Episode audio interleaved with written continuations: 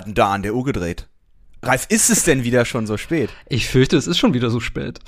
Na, das gibt's doch gar nicht. Dann begrüßen wir euch bei Mal gucken, das Filmdoppel. Äh, es muss schnell gehen, weil an der Uhr wurde bereits gedreht und mal gucken, wie, wie lang diese Minuten hier vergehen, ob, ob sie länger sind, ob sie kürzer sind, man weiß es nicht. Mein Name ist Fabian Kurz, äh, mir gegenüber wie immer Ralf Döbele, freut mich, dass ihr wieder eingeschaltet habt an diesem wunderbar komödiantischen Donnerstag. Unbedingt. Ich lach mich tot, ich lach mich weg, denn es geht hier um Filme aus den frühen 60ern. Ja, man muss auch mal, äh, ne, die Welt war in den 60ern nicht nur grau und ähm, kalter Krieg verseucht, sondern es gab auch frohe Seiten. und deswegen äh, genau, gehen Verbrechen, wir, Verbrechen, die zum Lachen anregen.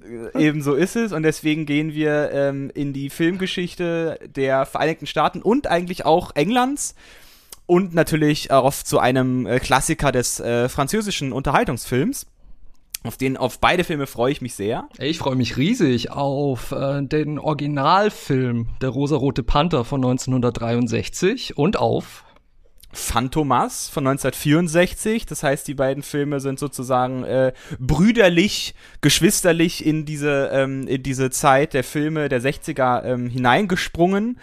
Die Filme ähneln sich, äh, die Filme haben aber auch gewaltige Unterschiede. Es liegt an uns, die euch jetzt äh, vorzubereiten, vorzustellen und hoffentlich findet ihr den ein oder anderen Weg zu äh, den Streaming-Plattformen oder auch in die Filmgeschäfte und kauft euch eine DVD. Es würde uns freuen, es würde, glaube ich, auch die Filmverleiher freuen, Absolut, damit euch Geld ja, zu machen. Definitiv. Und man, ich glaube, wir haben das noch nie wirklich gesagt, aber an dieser Stelle möchte ich als äh, Disc-sammelnder Filmfan sagen, jede Disc, die tatsächlich noch verkauft wird und so teuer sind sie ja meistens auch nicht mehr, fördert die Chance, dass tolle Klassiker, die bisher noch nicht restauriert worden sind, tatsächlich restauriert werden, dass sie wieder in neuem Glanz erstrahlen. Und davon haben wir letztendlich alle was.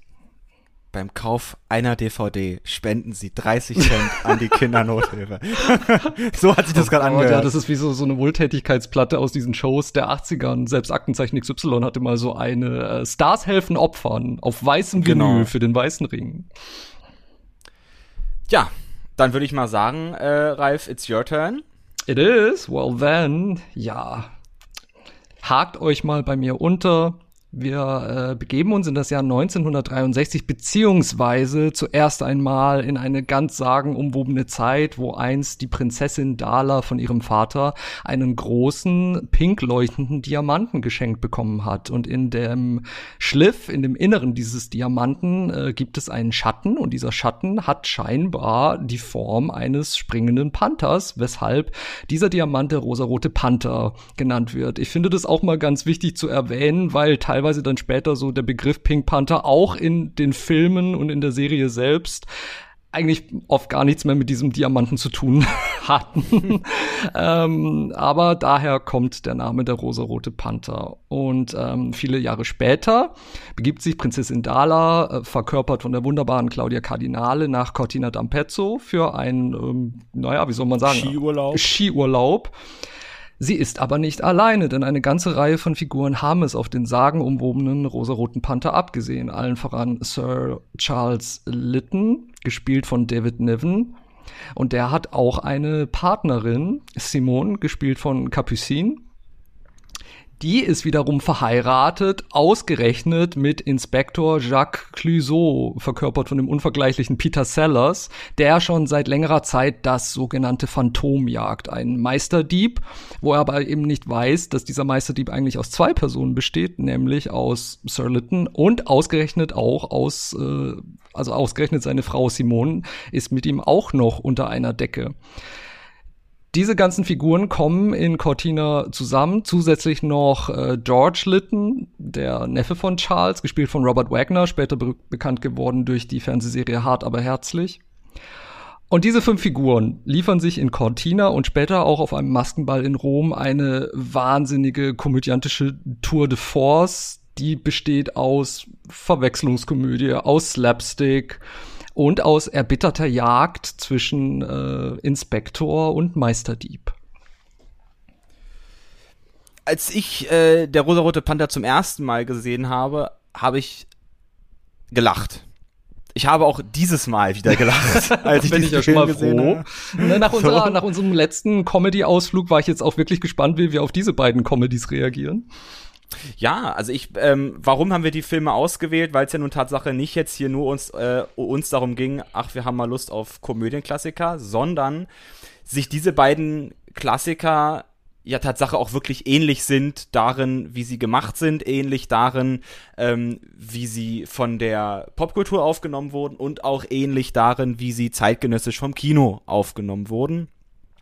Denn wir haben hier wirklich äh, zwei Filme, die quasi Kassenschlager waren. Absolute und, Kassenschlager, ähm, ja. Auch ähm, Leute und auch ihren je, ihre jeweiligen Darsteller nochmal einen unglaublichen Karrierekick äh, gegeben haben. Allen voran natürlich in diesem Film Peter Sellers, den wir aus Filmen wie ähm, Lady Killers aus den äh, 50ern kennen, einer äh, britischen Komödie, die ich sehr empfehlen kann. Vielleicht machen wir die auch mal. Ich finde, äh, die ist wirklich, fand ich sehr, sehr gut, aber es geht hierum. Und wir ähm, haben mit Peter Sellers auch jemanden, der ganz berühmt ist durch die Frühwerke von Stanley Kubrick, denn er hat in Lolita mitgespielt und jetzt in auch äh, jetzt äh, damals, in, damals, damals in Doktor Seltsam, dem Film. Dazu muss man sagen, Stanley Kubrick wurde gestern wäre gestern, ich glaube, wie alt wäre er geworden? Er wäre 93 geworden. 93 geworden. Happy Birthday nachträglich an dieser Stelle. Happy Birthday.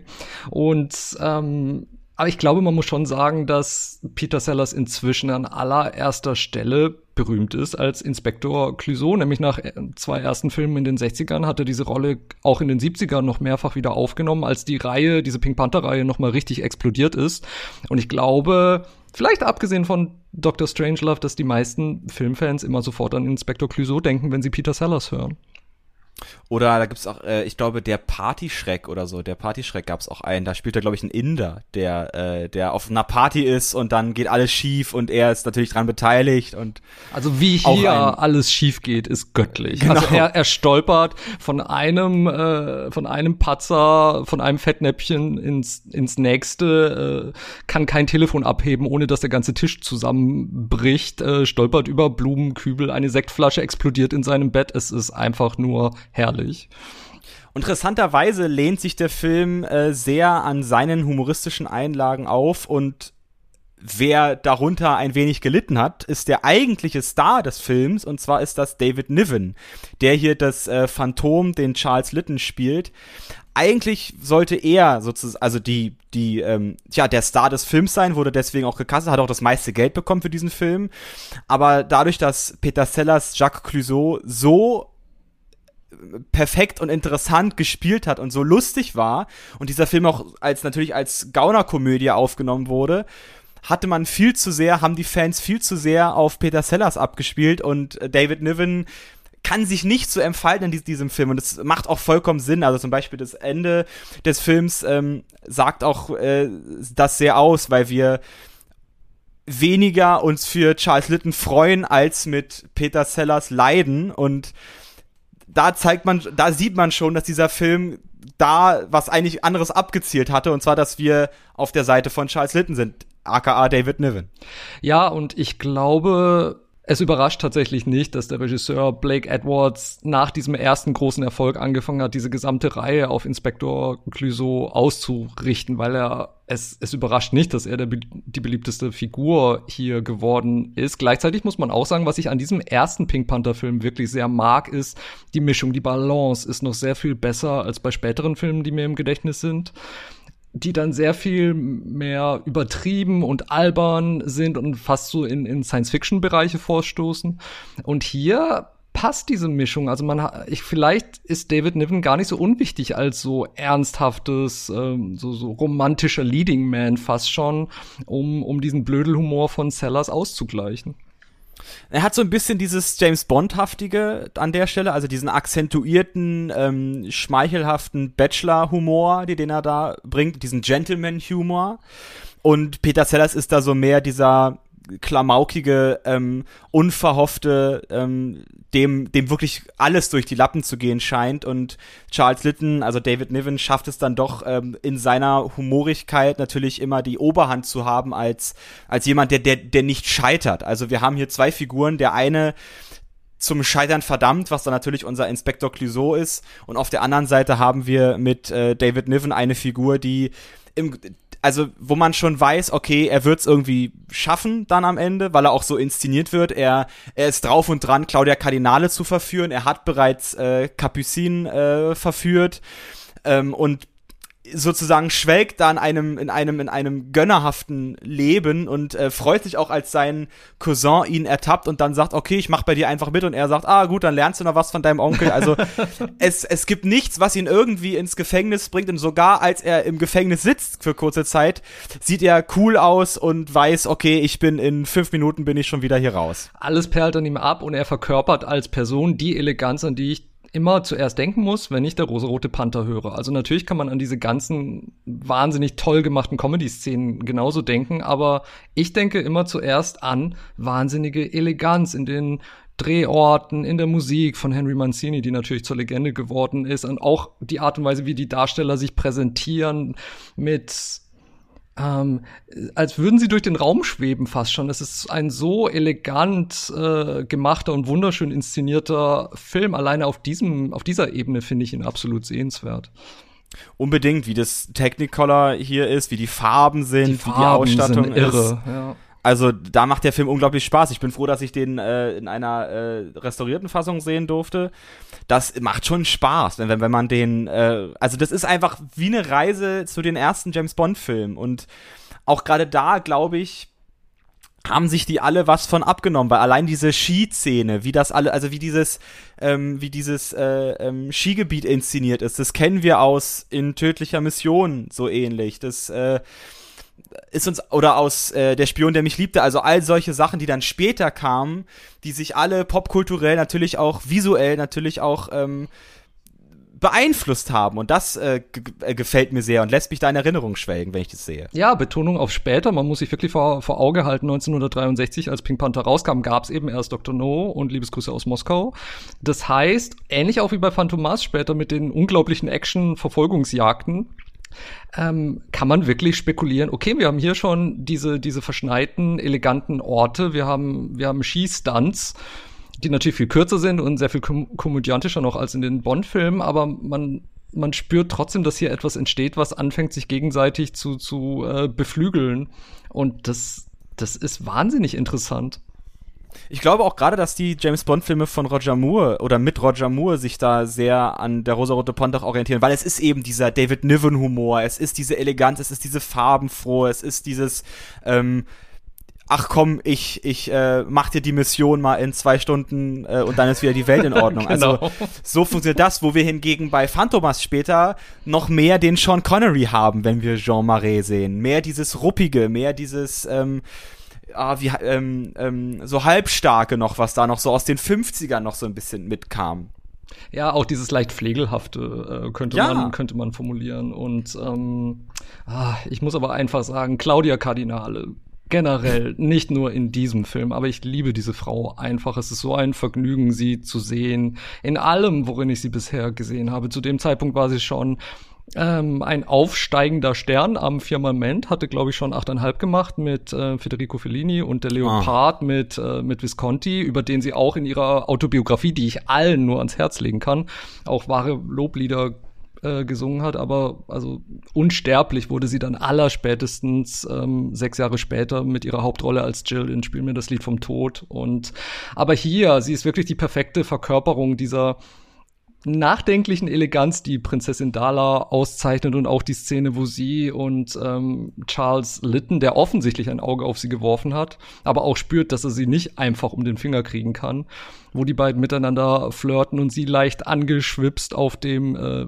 Tigerfell liegt und er sie äh, letztendlich auf diesem Tigerfell ins Schlafzimmer schleift, einfach nur um sie schlafen zu lassen, nachdem sie das Bewusstsein verloren hat. Das ist gut, dass du das erwähnt ja, hast. Ja, das muss man, glaube ich, dazu sagen. Natürlich ist es eine Szene, die aus heutiger Sicht so einen Balanceakt hinlegt, aber einer, der meiner Meinung nach absolut gelingt, weil ähm, diese beiden Menschen sich ehrlich füreinander interessieren und auch ehrlich aufeinander Rücksicht nehmen in diesem Moment und es ist wahnsinnig charmant gemacht. Unbedingt, also ähm, Claudia Cardinale kann ich nur äh, ähm, wiederholen, finde ich auch, war bisher in den Filmen, die ich gesehen habe, immer eine Schauspielerin, die mich ähm, überzeugt hat. Ihr Auftritt neben Klaus Kinski in Werner Herzogs Fitzcarraldo ist für mich auch ähm, eine unglaublich gute Form von äh, oder eine gute Nebenrolle. Aber natürlich, achteinhalb, du hast es schon gesagt, der spielt mir das Lied vom Tod. Ähm, daneben, dass sie eine Augenweide ist, ist sie Tatsache auch wirklich eine gute Schauspielerin. Und das hat sie auch gezeigt.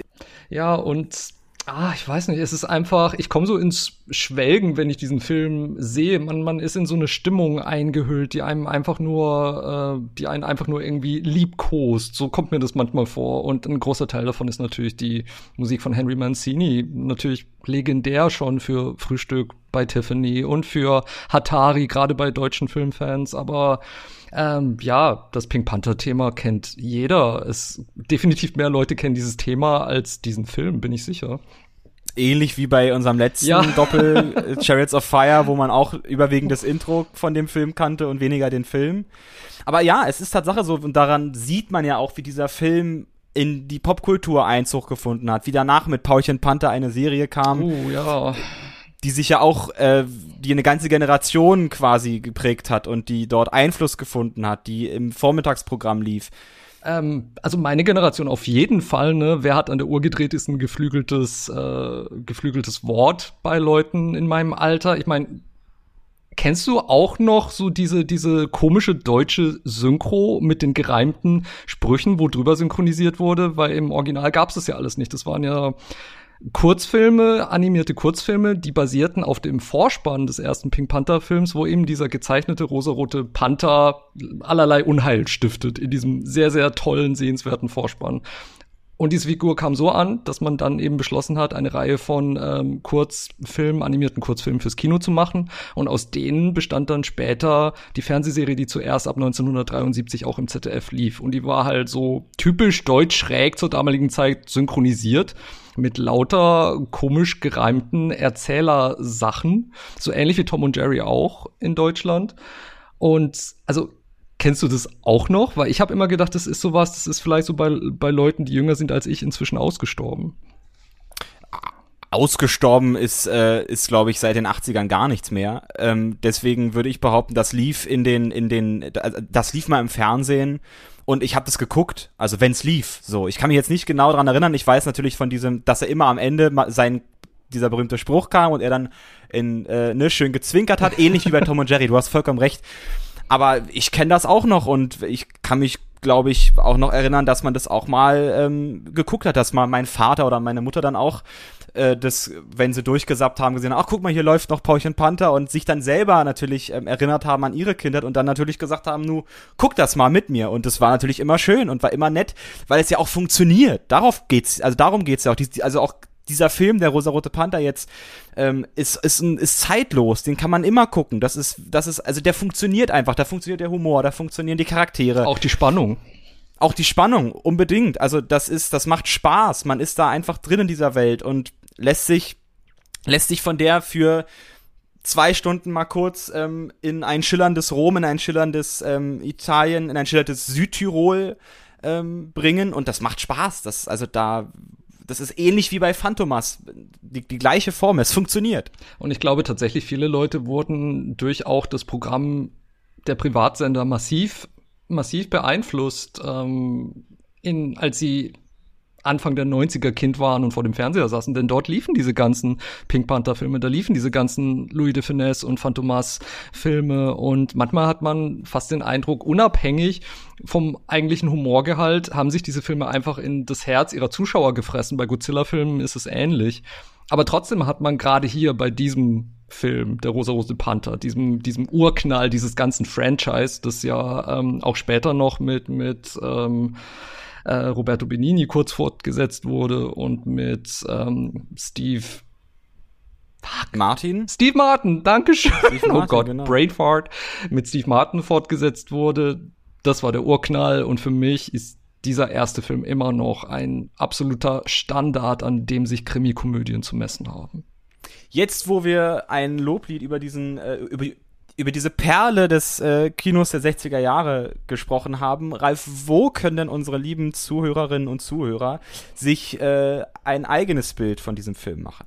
Leider ist es im Moment, ist der Rosa-Rote Panther im Moment bei keinem gängigen Streaming-Dienst mit beinhaltet, aber er lässt sich bei Amazon ausleihen für einen schmalen Taler. Er lässt sich auch bei Sky oder iTunes kaufen oder ausleihen. Auf DVD ist er natürlich auch erschienen. Es gibt auch eine recht günstige Peter Sellers Collection mit allen seinen Pink Panther Film, die weniger als 20 Euro kostet, kann man also durchaus schon mal machen. Und ähm, die Blu-ray ist tatsächlich in Deutschland nicht erhältlich, aber ich habe mir eine britische importiert. Und wer ich meine, wir sagen das fast in jeder Folge, aber wer diesen Film wunderschön restauriert sehen will mit wahnsinnigen Farben, der kann das gerne auch tun, er wird es nicht bereuen. Kommen wir weg vom rosaroten Panther, weg von Diamanten und ähm, äh, bestückt mit beschrifteten Handschuhen und äh, kommen wir von, vor allem von Rom, nehmen wir unser Fahrrad und radeln mal ein bisschen und kommen nach äh, Paris, kommen nach Frankreich, denn unsere Tour de France hat ihren nächsten Stopp äh, mit bei Phantomas.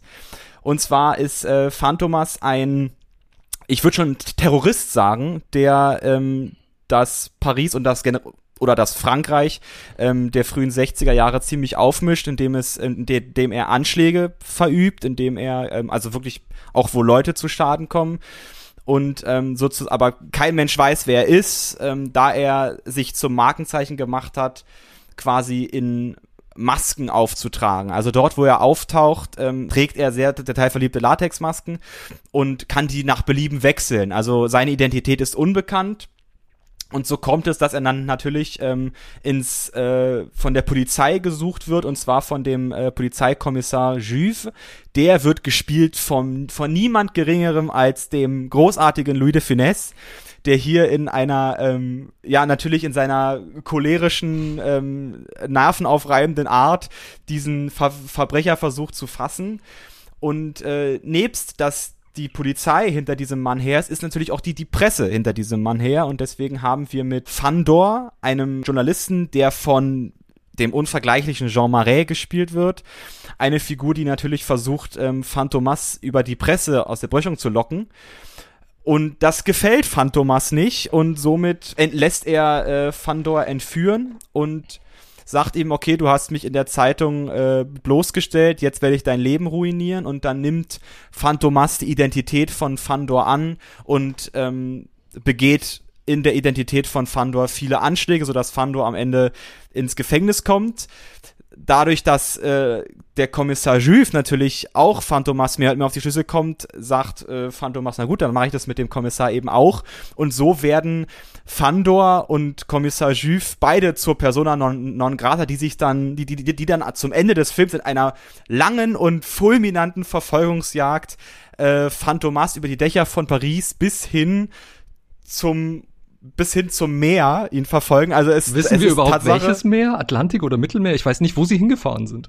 Ich glaube, es ist Tatsache. Ich glaube, es ist also von der Strecke her würde eher Sinn machen, es ist der Atlantik, äh, beziehungsweise es ist die die die Nordsee, die äh, ne der Ärmelkanal. Aber es sah auch ein bisschen aus wie Mittelmeer. Ja. Also das war erschreckend. Ähm, aber trotzdem haben wir hier mit Louis de Finesse ähnlich wie bei der Rosarote Panther einen Star, der hier nochmal hochgekommen ist. Also mit Phantomas hat Louis de Finesse auch einen riesen Durchbruch. Auch hier hatten wir mit Jean Marais, der in den äh, 50ern, äh, aber auch schon 40ern ein äh, eher ernster ähm, französischer Schauspieler war, der mit ähm, Jean Cocteau zusammengearbeitet hat in einem, es gibt einen wunderbaren Film, Orphée, die Orpheus äh, äh, Mythologie von Jean Cocteau verfilmt mit Jean Marais. Also das war eine Perle des äh, der Nouvelle Vague damals. Und natürlich war er der Star, wie David Niven bei Rosarote Panther war hier Jean Marais der Star von Phantomas und Louis de Finesse stiehlt auch hier, aber durch sein Auftreten und durch seinen Humor einfach die Show. Und das macht diesen Film besonders und herzallerliebst. Ich muss dir jetzt ein wirklich schockierendes Geständnis machen. Vor Bitte. gestern Abend, als ich mich hingesetzt habe und Phantomas angeguckt habe, hatte ich noch hm. nie einen Louis de Finesse Film komplett gesehen. Nein. Doch. Oh. Und ich, ich kann das selber kaum fassen und so reagieren irgendwie alle, weil ich ja eigentlich so ein totaler Kult und auch so ein leichter Trash-Liebhaber bin und, und eigentlich alles aus den 60er, 70er, 80er, 90ern so in mich aufsauge. Aber das ist irgendwie an mir vorbeigegangen. Und ich muss sagen, Louis de Finesse ist wahnsinnig toll in diesem Film. Ich habe sofort verstanden, warum er die Legende ist, die er ist, weil mir fällt kein, mir fällt niemand sonst ein, der Cholerik auf so liebevolle Art und Weise zu seinem Markenzeichen einfach gemacht hat. Also man, man hängt an jedem Gesichtsausdruck von Kommissar Juve und man ist, man ist mit ihm frustriert, man lacht mit ihm, man, man ist einfach ständig auf seiner Seite und dagegen hat Jean Marais einfach keine Chance, muss man fast schon sagen. Also, du hast vollkommen recht, Louis de Finesse was ihn so besonders macht, ist, wie ich finde, diese, er ist den, den Leuten zeitlich durch seine Cholerik immer so einen Schritt voraus. Also er ärgert sich schon, wenn Dinge noch, noch nicht mal ja, passiert genau. sind. Und diese zeitliche Überlegenheit, die er mitbringt, lassen ihn auch so gewissermaßen alle anderen Charaktere unterordnen, weil er einfach sich selbst dann natürlich auch die Zeit nimmt, wenn er irgendwo hin muss, irgendwo hinkommen soll. Aber wenn andere mal Zeit brauchen, ist er so, nee, nee, ich weiß schon, was ist, komm, wir müssen jetzt los und nun geht's aber los und jetzt ab. Und will, dass alles zack, zack, zack, zack, zack, dass alles schnell geht. Und das macht ähm, ihn als Charakter dann natürlich, also er gibt dem Film schon fast das Tempo.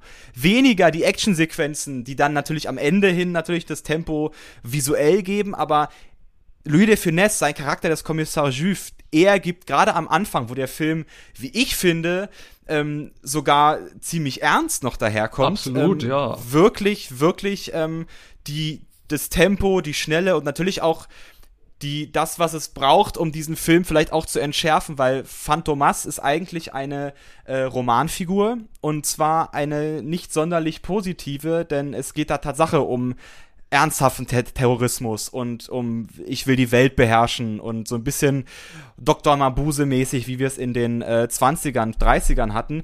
Und das wird durch diesen Film durch einen Louis de Finesse, der hier agiert wie ein bisschen wie Jacques Clouseau, ein bisschen habbelig, ein bisschen nah, äh, ein bisschen ähm, ja, ja trottelig so das geht hier ein bisschen, das wird da, da, damit konterkariert, aber eigentlich ist die ähm, ist der Stoff Phantomas ziemlich ernst. Ja, das ist ja dann eigentlich schon wieder eine James Bond-Parallele, weil viele von diesen Ian Fleming-Büchern sind ja auch wahnsinnig, wahnsinnig ernst. Also auch Moonraker, der, der, der dritte Roman, handelte von einem, ähm, von einem Satelliten, glaube ich, äh, und war, war eine reine düstere Spionagegeschichte und Roger Moore ist dann einfach als Bond selbst in den Weltraum geflogen, Ende der 70er.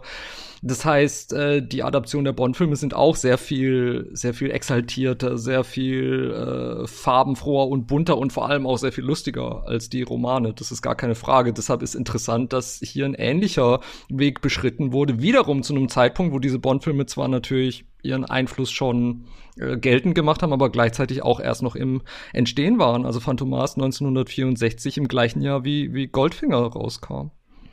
Und das muss man wirklich sagen, bei Phantomas waren die Actionsequenzen ausgereifter als bei James Bond. Am also Anfang diese schon, ja. Also man hat diese endlosen, diese endlose Verfolgungsjagd im, im letzten Drittel dieses Films und das übertrifft alles, was bis zu diesem Zeitpunkt in James Bond Filmen zu sehen gewesen war. Vielleicht auch nicht überraschend, dass dann nach Goldfinger die, die, ähm, der Minutenanteil von Actionsequenzen in den Bond Filmen massiv zugenommen hat. Also das ist irre. Ich meine, wir haben hier, es geht über einen Zug, es geht über eine Autofahrt, es geht über Hubschrauber, es geht über Boote. Es, also jedes Element wird hier versucht, äh, mit allen Fahrhäu äh, mit allen Vehikeln dieser Welt ähm, aus, versucht auszuschöpfen.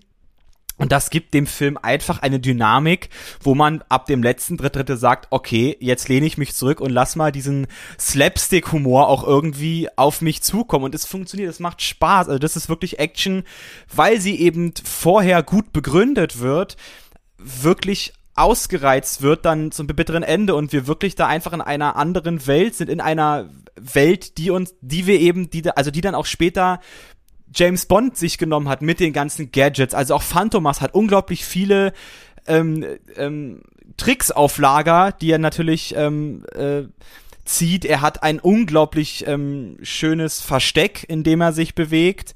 Also er als Superbösewicht macht auch unglaublich Spaß. Er ist stilvoll, er ist äh, ja auch quasi ein Gentleman. Also je mehr ich über diesen Film spreche, merke ich, wie sehr der Rosa-Rote Panther und Phantomas Ähnlichkeiten aufweisen.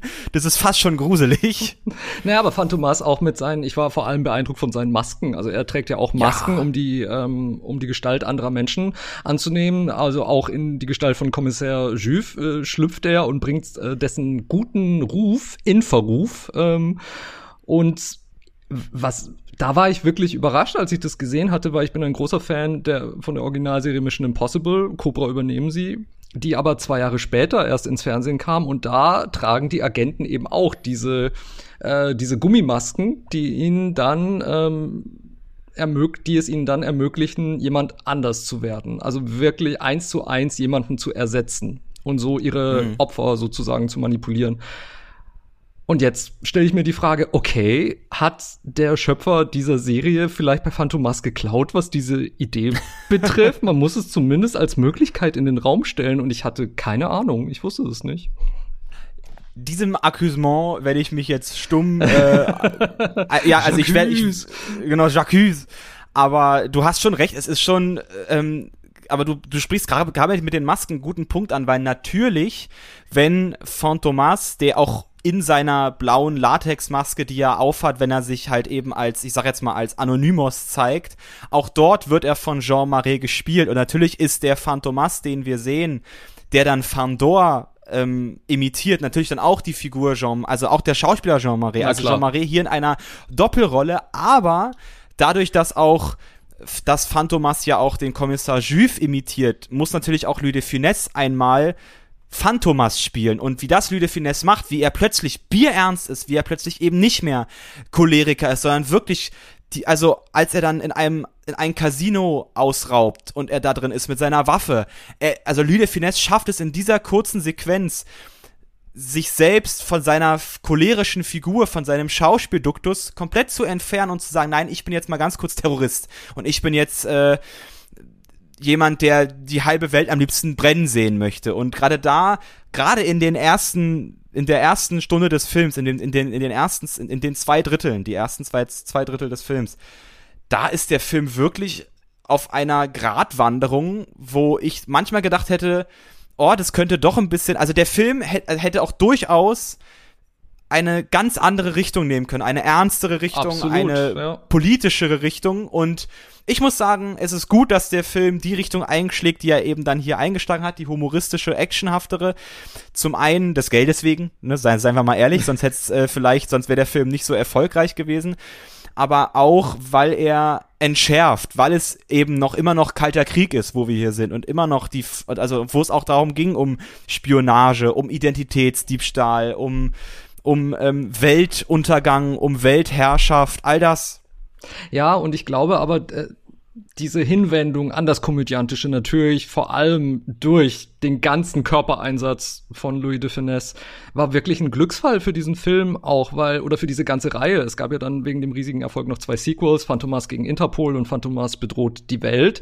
Dann zu einem Zeitpunkt, als die Bond-Serie sich auch schon sehr, sehr weiterentwickelt hatte dadurch hat Phantomas eine eigene Identität. Hätte man wirklich hauptsächlich die ernsthaftere Richtung eingeschlagen, dann wäre das vielleicht nur ein James Bond äh, Nachmachfilm von vielen gewesen. Und er, er wäre vielleicht untergegangen, aber so mit dieser Comedy Herangehensweise war es was eigenes. Und auch durch die durch die wunderbare Dynamik zwischen zwischen Defines und Marais und und und natürlich auch durch das französische Flair, finde ich schon. Also dieser Film hat wahnsinniges Flair und ist teilweise in seinen Bildern und die Art und Weise, wie geschickt Paris eingesetzt wird als Drehort, ist auch schon eine Liebeserklärung an Paris. Also ich habe schon gedacht, na, äh, am Anfang, als äh, als der Film anfängt am Place de la Concorde oder die tolle Actionsequenz ähm, ähm, über den Dächern über den Dächern der Champs-Élysées und äh, es ist es ist so interessant gemacht. Also alleine optisch macht es wahnsinnigen Spaß.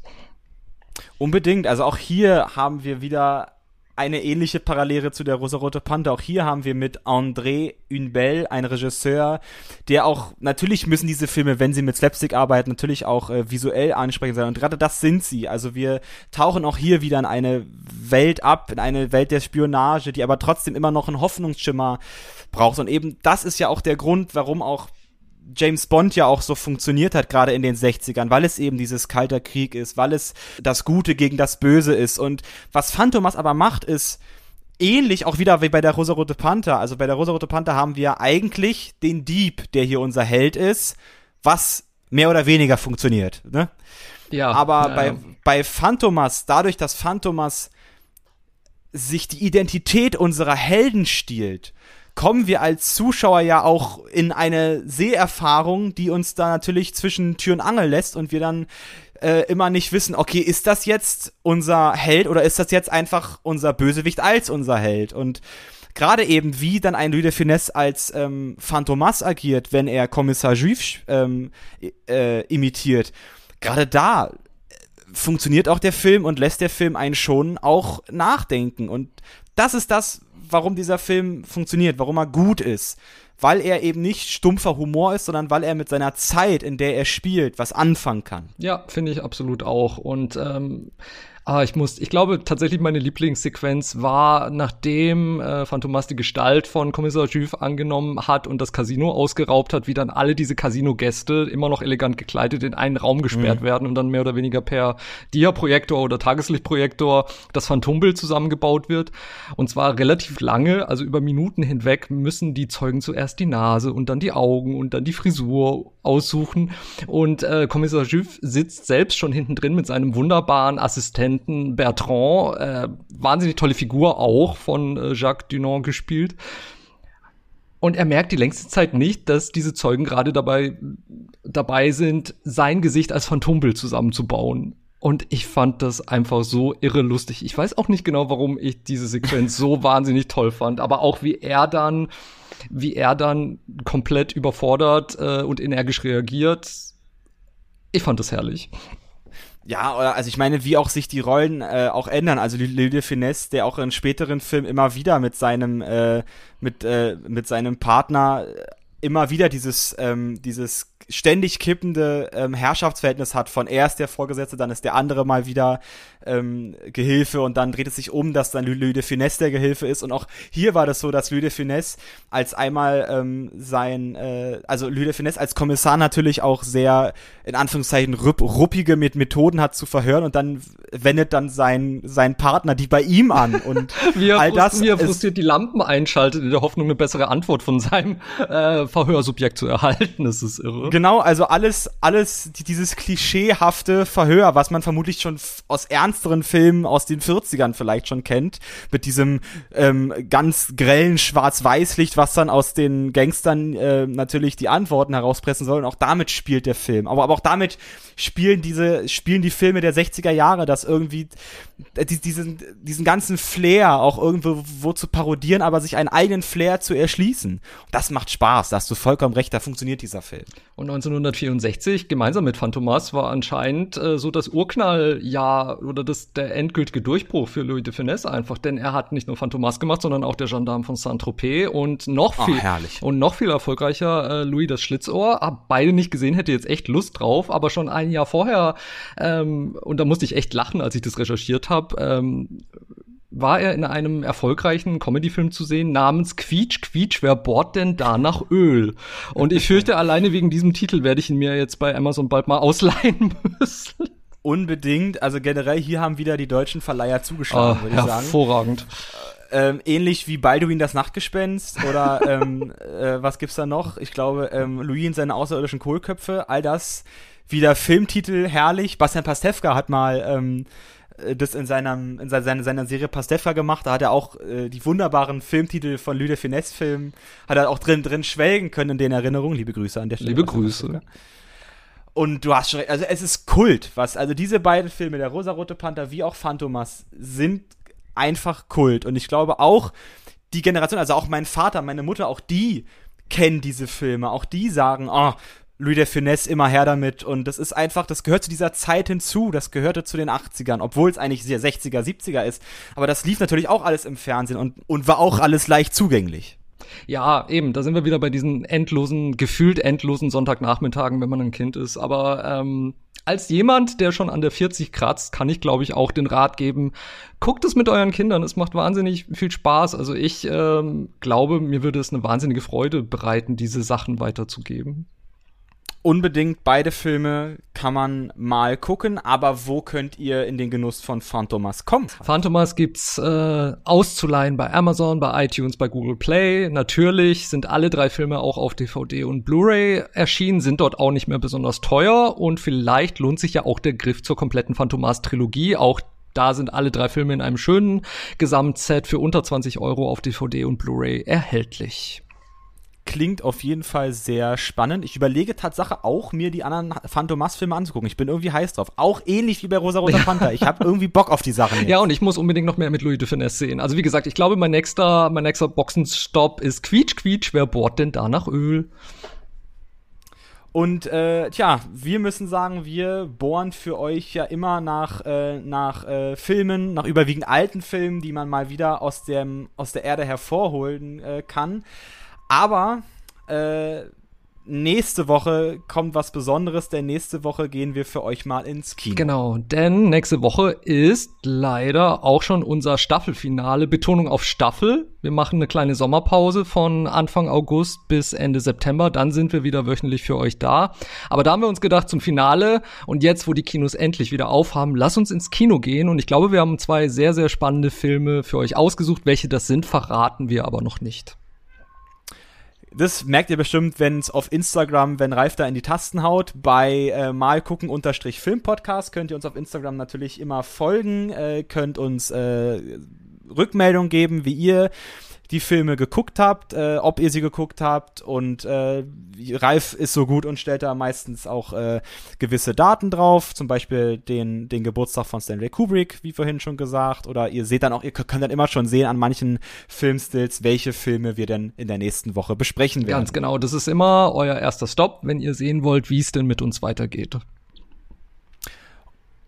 Ich würde dann sagen, ich freue mich auf euch nächste Woche. Ich hoffe, ihr seid dabei. Ich hoffe, ihr geht mit uns ins Kino, äh, gedanklich oder Tatsache auch physisch. Wer weiß, wie man so trifft. Ne? Die Welt ist klein. Das ist so. Ich bedanke mich bei euch. Das war mal gucken das Filmdoppel. Wir haben gesprochen über der rosarote Panther von 1963 und Phantomas von 1964. Vielen Dank, macht's gut, schönes Wochenende und bleibt bunt. Heute ist nicht alle Tage. Wir kommen wieder, keine Frage.